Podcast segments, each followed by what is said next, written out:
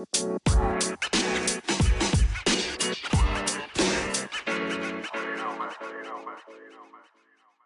der letzten Podcast-Folge haben wir uns die Preisentwicklung der Immobilien in Deutschland angeschaut.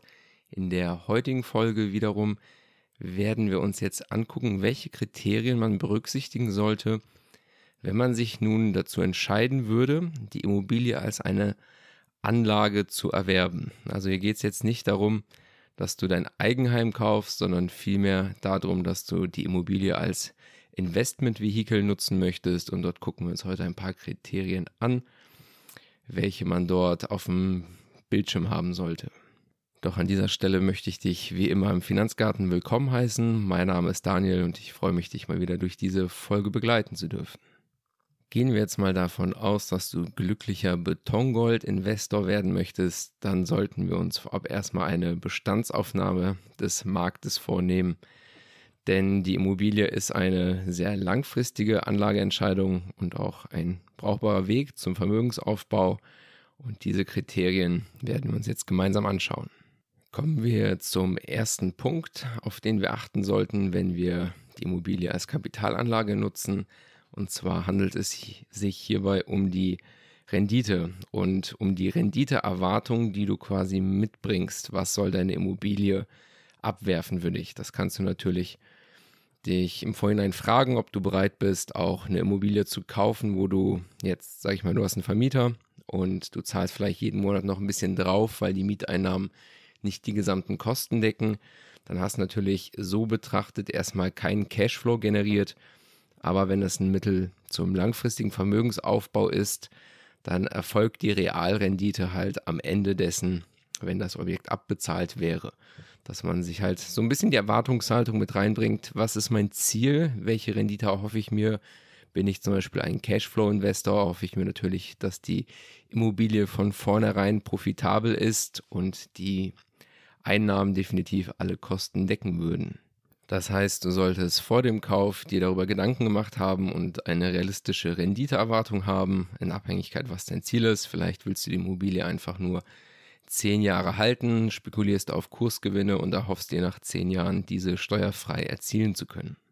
Doch die meisten wiederum, wenn sie eine Immobilie kaufen, haben sie doch schon vor, da drin auch zu leben. Das heißt, es geht hier um deine eigenen vier Wände, Dort kann es natürlich sein, dass die Renditeziele für dich eher nebensächlich sind, weil es dir darum geht, dein eigenes Zuhause zu besitzen und du da wiederum eine andere Intention hast. Ne? Das meine ich damit.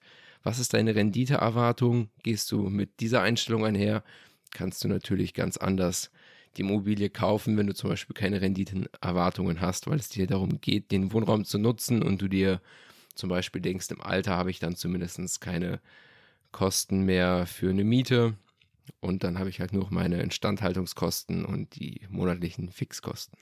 Um dir Orientierung zu verschaffen, was die mögliche Rendite oder auch den Preis angeht, macht es auf jeden Fall Sinn, sich vergleichbare Objekte in derselben Region anzuschauen und dort zu gucken, ob du irgendwelche historischen Preisverläufe finden kannst. Und dann kannst du halt so ein bisschen abwägen, in was für einem Zyklus man sich eventuell befindet, ob die Preise zurzeit maßlos überzogen sind oder ob du hier gerade ein Schnäppchen am Machen bist. Was natürlich maßgeblich deine Rendite beeinflusst, ob du jetzt über Marktwert oder unter Marktwert kaufen würdest. Ein weiterer Faktor bei der Rendite ist natürlich auch die Liquidität. Wir haben halt bei Immobilien den Nachteil, dass es sich hier um einen illiquiden Vermögenswert handelt. Das heißt, jede Transaktion ist mit einem gewissen Zeit- und Kostenaufwand verbunden. Wenn du jetzt deine Rendite gerade realisieren möchtest, und der gesamte Prozess der Abwicklung vielleicht noch mal einige Monate in Anspruch nehmen kann, kann es natürlich sein, dass die Marktbedingungen sich bereits so gravierend geändert haben, zum Beispiel Rezession, Ängste oder dergleichen, dass plötzlich der Preis nicht mehr realisiert werden kann. Und wenn du als Investor einen hohen Wert auf Liquidität legst, dass du halt wirklich Entscheidungen, Investmententscheidungen schnell abwickeln kannst, bist du höchstwahrscheinlich bei Aktien und Fonds besser aufgehoben, als bei der Immobilienanlage. Dann kommen wir auch zum nächsten Kriterium und das wäre der Punkt der Sicherheit der Immobilie. Was hiermit gemeint ist, hier geht es natürlich zum einen um die Region, ob ich jetzt hier eine Immobilie in einem Krisengebiet habe oder ein politisch unruhiges Umfeld. Das macht die Immobilienanlage in so einer Region natürlich weniger attraktiv als jetzt in einem relativ stabilen Land. Und des Weiteren geht es natürlich auch um die wirtschaftliche Entwicklung. Wenn du jetzt die Immobilie als Anlageobjekt hast und du bist jetzt quasi in einer Region und vermietest dort und da ist zum Beispiel die Automobilindustrie ansässig und dementsprechend ist viel Wohnraum gefragt in dieser Region. Und jetzt kommt es zum Beispiel dazu, dass ein großes Werk irgendwie pleite gehen würde, wo tausende von Arbeitsplätzen dran hängen, was natürlich auch dann einen Einfluss auf den Immobilienmarkt in dieser Region haben könnte. Das heißt, eventuell ziehen die Leute da weg, weil es keine Arbeit mehr gibt. Das heißt, auch du wirst dann schlechtere Renditen erzielen können, weil weniger Nachfrage für Wohnraum besteht oder Leute können ihren Mieten nicht nachkommen, je nachdem. Und es kann auch sein, dass du auf Mietausfällen sitzen bleibst. Das sind auf jeden Fall so Kleinigkeiten, wo man im Punkto Sicherheit drüber nachdenken sollte. Zum Beispiel Studienstädte sind immer recht attraktiv ähm, für Immobilien, wo du eine Rendite erwirtschaften möchtest, weil in der Regel werden die Leute immer studieren und dort kannst du quasi diesen Faktor so ein bisschen rausnehmen. Ne, muss man halt wirklich gucken, was für eine Region bin ich. Es kann natürlich auch zu einem Vorteil sein, dass du eine Immobilie in einer Region kaufst, die wirtschaftlich sehr stabil ist, wo viele Betriebe ansässig sind, wo viele Menschen wohnen bei irgendwelchen großen Werken. Wenn die Unternehmung natürlich stabil ist, dass das natürlich auch sehr attraktiv sein kann, in so einer Situation sich zu befinden, dann mit seiner Immobilie. Dann geht es natürlich allerdings auch um den Faktor Sicherheit in Bezug auf staatliche Eingriffe. Es kam schon immer wieder vor, dass Staaten Immobilienbesitzer irgendeine Steuer auferlegt haben, weil sie die als die wohlhabenderen Bürger des Landes erachten. Und dann gibt es halt so Finanzierungsprogramme, wo den Leuten dann eine einmalige Steuerschuld auferlegt wird. Und da du halt nicht abhauen kannst mit deiner Immobilie, weil sie vor Ort ist und das Register für den Staat super einsichtlich ist, dass die genau wissen, wer wo wie viel Landbesitz hat in diesem Land hier, kann man sehr leicht dort eine Sonderabgabe kreieren, wenn es darum geht, irgendwie den Staat zu refinanzieren. Ich meine auch damals in der während der Griechenland-Krise rum hat es auch so einen Fall in Italien gegeben, wo Immobilienbesitzer oder auch allein schon Grundbesitzer eine Sonderabgabe leisten mussten, um den Staatshaushalt zu finanzieren. Da gab es dann irgendwie so eine Rechnung, dass pro Quadratmeter ein bestimmter Prozentsatz ausgerechnet wurde nee, Entschuldige, ein bestimmter Eurobetrag ausgerechnet wurde, wo du dann so eine einmalige Pauschale hattest, wo dann natürlich irgendwie Geld von dir verlangt wurde, einfach nur weil du Immobilien besitzt. Das heißt, auch da bist du nicht sonderlich sicher. Auch kann ich hier ein Beispiel nennen. Bei mir selber in der Nachbarschaft, hier wurde mal die, ähm, die Breite der Abflusskanäle wurde verändert. Und dann wurden den Leuten einfach eine Rechnung gestellt, in Abhängigkeit der Länge des Hauses, die an der Straße lang verläuft. Und das war total verrückt. Da hat mir ein Nachbar erzählt, die haben dem wirklich dort eine Rechnung von 30.000 Euro auferlegt, einfach nur, weil sein Haushalt ungünstig stand. Ne, dass einfach einige hatten eine ganz kleine Rechnung, weil das Haus nach hinten zur Straße raussteht und das andere längs zur Straße. Und dann hat mir halt auch der Herr erzählt, der musste ein Feld verkaufen, ist Landwirt gewesen um überhaupt das zahlen zu können. Und da kommst du natürlich nicht raus. Ne? Also die Immobilie macht dich natürlich für staatliche Interventionen definitiv angreifbar. Das sollte man auf jeden Fall im Hinterkopf behalten. Und insbesondere, wenn es sich um Immobilien von Privatpersonen geht. Da ist ein staatlicher Eingriff ein leichtes Spiel. Also kann man auf jeden Fall bisher festhalten, es gibt auch bei Immobilien keine Rendite ohne ein gewisses Risiko. Die Risiken sehen halt einfach immer nur anders aus. Dann ein weiterer Aspekt im Punkto Sicherheit, den man hier auch positiv beurteilen kann, wäre, dass die Immobilie eine Art Inflationsschutz darstellt. Wenn wir uns jetzt die Immobilienpreisentwicklung anschauen, da kannst du dir dann die letzte Podcast-Folge nochmal zu anhören, falls du sie nicht gehört hast und auch dir die eine Grafik anschauen, dass du so ein Gefühl hast, dass wir hier wirklich sehen können, dass die Immobilienpreise auch wirklich steigen, wenn sich die Geldmenge erhöht.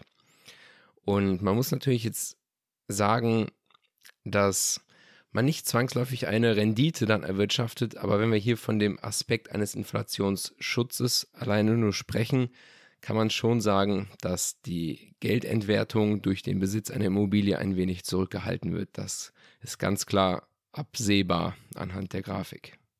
Und was man natürlich auch berücksichtigen könnte, was ich auch wieder in die Rubrik Sicherheit einordnen würde, wir haben ja schon ein bisschen von den wirtschaftlichen Situationen gesprochen, muss man auch bedenken, dass das Arbeitsumfeld sich anfängt zu ändern. Und der Besitz von Wohneigentum, in dem du selber leben möchtest, schränkt deine Flexibilität natürlich massivst ein. Wenn dein Job in deiner jeweiligen Region gefährdet ist, musst du jetzt einen Kauf abwickeln, musst vielleicht da wegziehen. Wir befinden uns nicht in so einem Umfeld, deswegen fällt es vielen schwer, sich das vorzustellen, dass man eventuell mal seine Region wechseln muss, wenn sie einfach wirtschaftlich, mehr, wirtschaftlich nicht mehr tragbar ist, dort ausreichend Arbeitskräfte zur Verfügung zu stellen. Und dann kann es halt wirklich passieren, dass du weg musst, verkaufen musst, eventuell mit Verlust verkaufst, deinen Kredit ablöst und wenn es gut läuft, hast du am Ende noch was über. Und diese Flexibilität, die gibt man natürlich ab mit dem Besitz von Wohneigentum, wo man selber drin wohnt. Und der Arbeitsmarkt ändert sich natürlich, dass immer mehr Flexibilität gefordert wird, auch für dich als Arbeitnehmer, dass du vielleicht bereit sein musst, nicht mehr von Anfang bis Ende in demselben Job zu sein, sondern dich vielleicht mal neu orientieren wirst. Ich glaube, das ist auch so ein bisschen ein Trend in der Arbeitswelt, dass das einfach nicht mehr funktionieren wird, einen Job von Anfang bis Ende zu machen. In gewissen Bereichen vielleicht schon. Doch es wird mehr, mehr verlangt, ne, dass es wirklich darum geht, sich mehr Fähigkeiten anzueignen, womit natürlich auch alle gewinnen können. Das heißt, du hast natürlich auch Flexibilität, was Neues zu lernen, vielleicht etwas, irgendwelche Fähigkeiten, die anzueignen, die das profitabel machen, aber eventuell musst du zwischendurch mal deinen Wohnort ändern. Und dasselbe gilt natürlich auch, wenn du sie als Anlage hast für deine potenziellen Mieter, dass auch diese sich halt Flexibilität wünschen.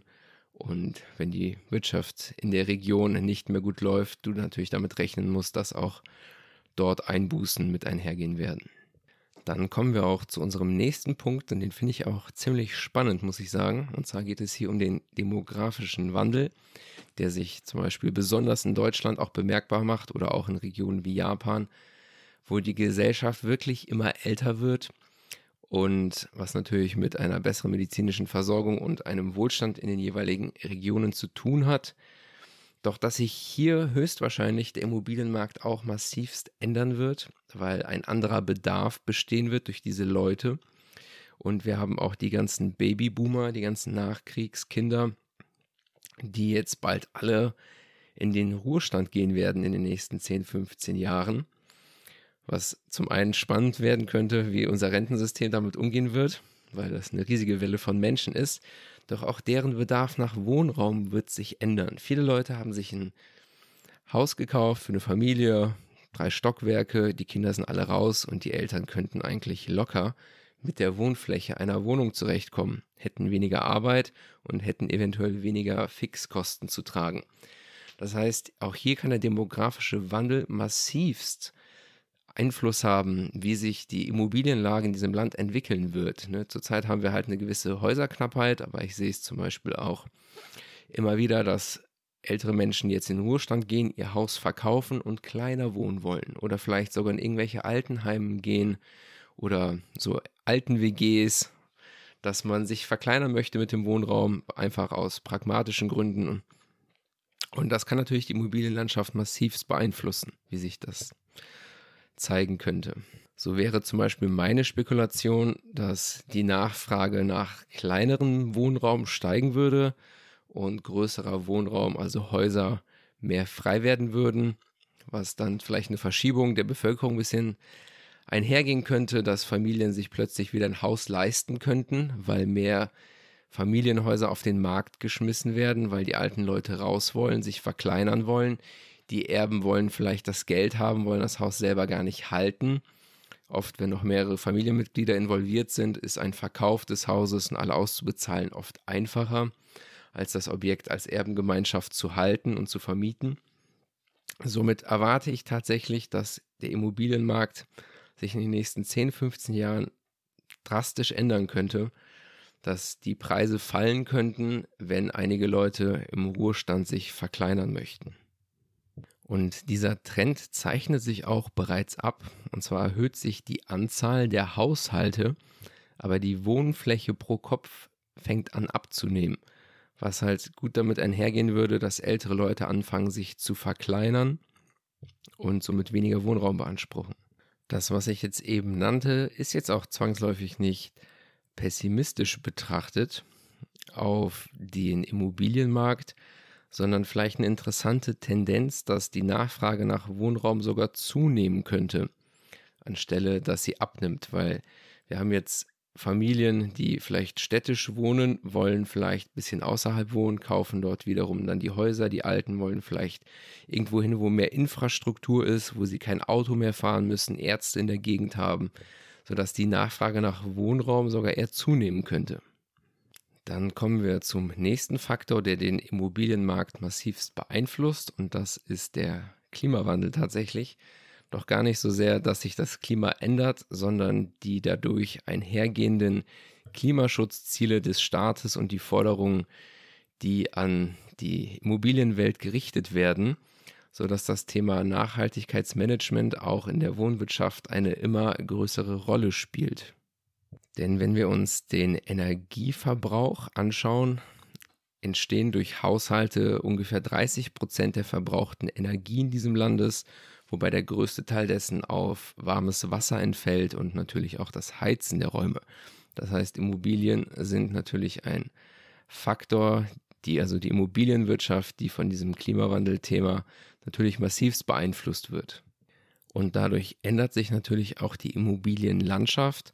Das macht zum Beispiel Neubauten attraktiver, weil diese in der Regel energieeffizienter sind als ältere Objekte, was auch hier wieder einen Markt verschieben könnte, dass die Nachfrage nach energieeffizienten Neubauten größer sind. Wir sehen ja auch das Thema mit Öl- und Gasheizungen, ne, dass man die Ölheizungen verdrängen möchte. Das macht ein Objekt, welches eine Ölheizung besitzt, unattraktiver. Man müsste es modernisieren, auf Gas umstellen, Fernwärme, was auch immer.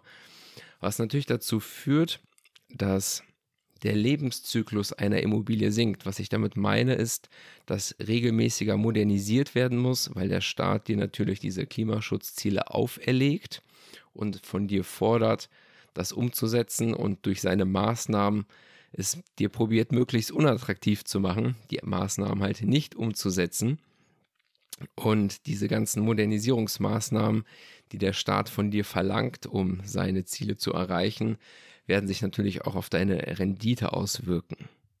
Denn wir haben natürlich einige Objekte, die halt wirklich mit Ölheizungen laufen, sondern insbesondere in Regionen ein bisschen weiter außerhalb. Ich selber habe auch eine Ölheizung, wohne zur Miete in einem Haus. Und da habe ich jetzt natürlich erstmal keinen Einfluss drauf und leide natürlich auch unter den erhöhten Preisen für, die, für das Öl. Das macht es natürlich hier bemerkbar. Doch hier habe ich diese Modernisierung ja nicht selber im Griff und diese Kosten werden dann natürlich erstmal dem Vermieter auferlegt, wenn er irgendwann dort umrüsten muss, weil der Druck vielleicht so hoch wird, die Abstrafungen so riesig und dass natürlich dann auch irgendwann die äh, Mieter Druck machen, dass sie sich diese Nebenkosten nicht mehr leisten können und dass da halt modernisiert wird. Doch das wird natürlich im Endeffekt wieder auf den Mieter größtenteils umgelegt, so dass diese Kosten natürlich einen Einfluss auf deine Rendite haben, du doch einige dieser Kosten auch umlegen wirst. Und des Weiteren gibt es halt auch gewisse Förderprogramme von der Regierung, damit du diese Klimaschutzziele erreichen kannst. Und somit haben wir eine gewisse Subventionierung für diese Modernisierungsmaßnahmen. Also man sollte es auf jeden Fall im Blick behalten, dass das ebenfalls die Immobilienlandschaft beeinflusst, dass du wissen musst, was muss ich eventuell in diese Immobilie reinstecken, um sie dahingehend zu modernisieren, dass sie zum Beispiel einen guten Energieausweis bekommt. Das wird auch ein Thema sein, was ja auch für Mieter immer interessanter wird mit den ganzen Energiekosten, die halt hinaufgehen. Wollen die Leute natürlich auch möglichst energieeffizient zur Miete wohnen. Das heißt, ein Thema, was uns auf jeden Fall beschäftigen wird. Man kann natürlich jetzt dazu stehen, wie man will. Also ich glaube, man könnte es den Leuten deutlich leichter machen, indem man halt gewisse Steuern auf Erdgase oder Erdöle anders handhaben würde. Doch das ist halt nicht gewünscht. Man hat da halt seine Klimaschutzziele und die möchte der Staat halt umsetzen und somit müssen wir uns als Immobilieninvestoren damit auseinandersetzen, wie die Immobilienlandschaft dadurch beeinflusst wird. Dann kommen wir zum letzten Aspekt, den du berücksichtigen solltest und den du halt nur mäßig gut kalkulieren kannst. Das ist die Fiskalpolitik der Zentralbanken und halt auch eines Staates, denn der Staat hat natürlich die Möglichkeit, mit seiner finanziellen Power gewisse Regionen zu fördern, das heißt zum Beispiel Infrastrukturprogramme aufzuerlegen, Arbeitsplätze anzuziehen, allerdings auch genau das Gegenteil, wenn in eine Region nicht gut investiert wird, wird sie natürlich unattraktiver und beeinflusst natürlich auch die Immobilienpreise vor Ort. Und so hat der Staat halt die Möglichkeit, das Thema zu beeinflussen, ob er Arbeitgeber anzieht in eine Region oder abstößt mit seinen jeweiligen Maßnahmen. Das sollte man auf jeden Fall berücksichtigen und natürlich auch die Zinspolitik der jeweiligen Banken können natürlich dazu führen, dass wenn wir uns langsam in ein Umfeld begeben könnten, wo wir steigende Zinsen haben, das über einen längeren Zeitraum, dass natürlich das Geld dadurch teurer wird und der eine oder andere es sich vielleicht nicht mehr leisten kann, Wohnraum zu erwerben. Das kann natürlich auch einen Einfluss auf den Immobilienmarkt haben. Die letzten Generationen hatten halt das Glück, die letzten gut, sagen wir mal, 50 Jahre in einem fallenden Zinsumfeld zu leben. Das heißt, das hat sich auf jeden Fall immer gelohnt. Immer wenn eine Refinanzierung anstand, hast du in der Regel einen besseren Deal gehabt als vorher. Die Frage ist, ob das die nächsten Jahrzehnte so bleiben wird. Das kann ich dir erstmal nicht sagen. Das sollte man allerdings mit einkalkulieren, mit berücksichtigen. Dem Risiko kann man ein bisschen aus dem Weg gehen, indem man natürlich nicht unbedingt so eine 100% oder 110% Finanzierung mitbringt, wo man wirklich gar keine Kohle hat und sogar noch die Kaufkosten sich finanzieren lässt. Wird auch immer weniger gemacht. Ne? Also da gehen die Banken auch nicht mehr so drauf ein, es wird denen auch langsam zu heiß. Das heißt, wenn du ein bisschen Eigenkapital mitbringst in den Immobilienkauf, kannst du dieses Risiko ein bisschen abpuffern, was das Thema der Zentralbanken angeht. Auf die Region. Hast natürlich nicht so viel Einfluss, wie der Staat dort arbeitet, ob er in die Region finanziert, ob es eine wohlhabende Gegend ist oder eher weniger. Das liegt jetzt, kannst du natürlich recherchieren, aber du hast jetzt keinen großen Einfluss, ob der jeweilige, ob das Bundesland jetzt investiert in die Region oder nicht. Dann soll es das gewesen sein. Ich hoffe, dir hiermit einen guten Überblick gegeben zu haben und den ein oder anderen Gedanken, dass eine Immobilie gar nicht so leicht gekauft ist, wie es immer scheint, wenn man sich darüber ein bisschen Gedanken machen möchte. Viele kaufen einfach eine Immobilie in ihrer Wunschregion, weil dort Freunde oder Familie wohnen. Doch diese Aspekte würde ich definitiv mal mit einbeziehen, ob du jetzt selber dort wohnen möchtest oder ob du es vermieten möchtest. Ich denke, hiermit wirst du jetzt einen anderen Blick haben, was den Immobilienkauf angeht. Und ja, das soll es gewesen sein an der Stelle. Ich bedanke mich für deine Aufmerksamkeit. Würde mich natürlich freuen, wenn du das mit weiteren Immobilieninteressierten Menschen teilen würdest. Bis dahin und ciao.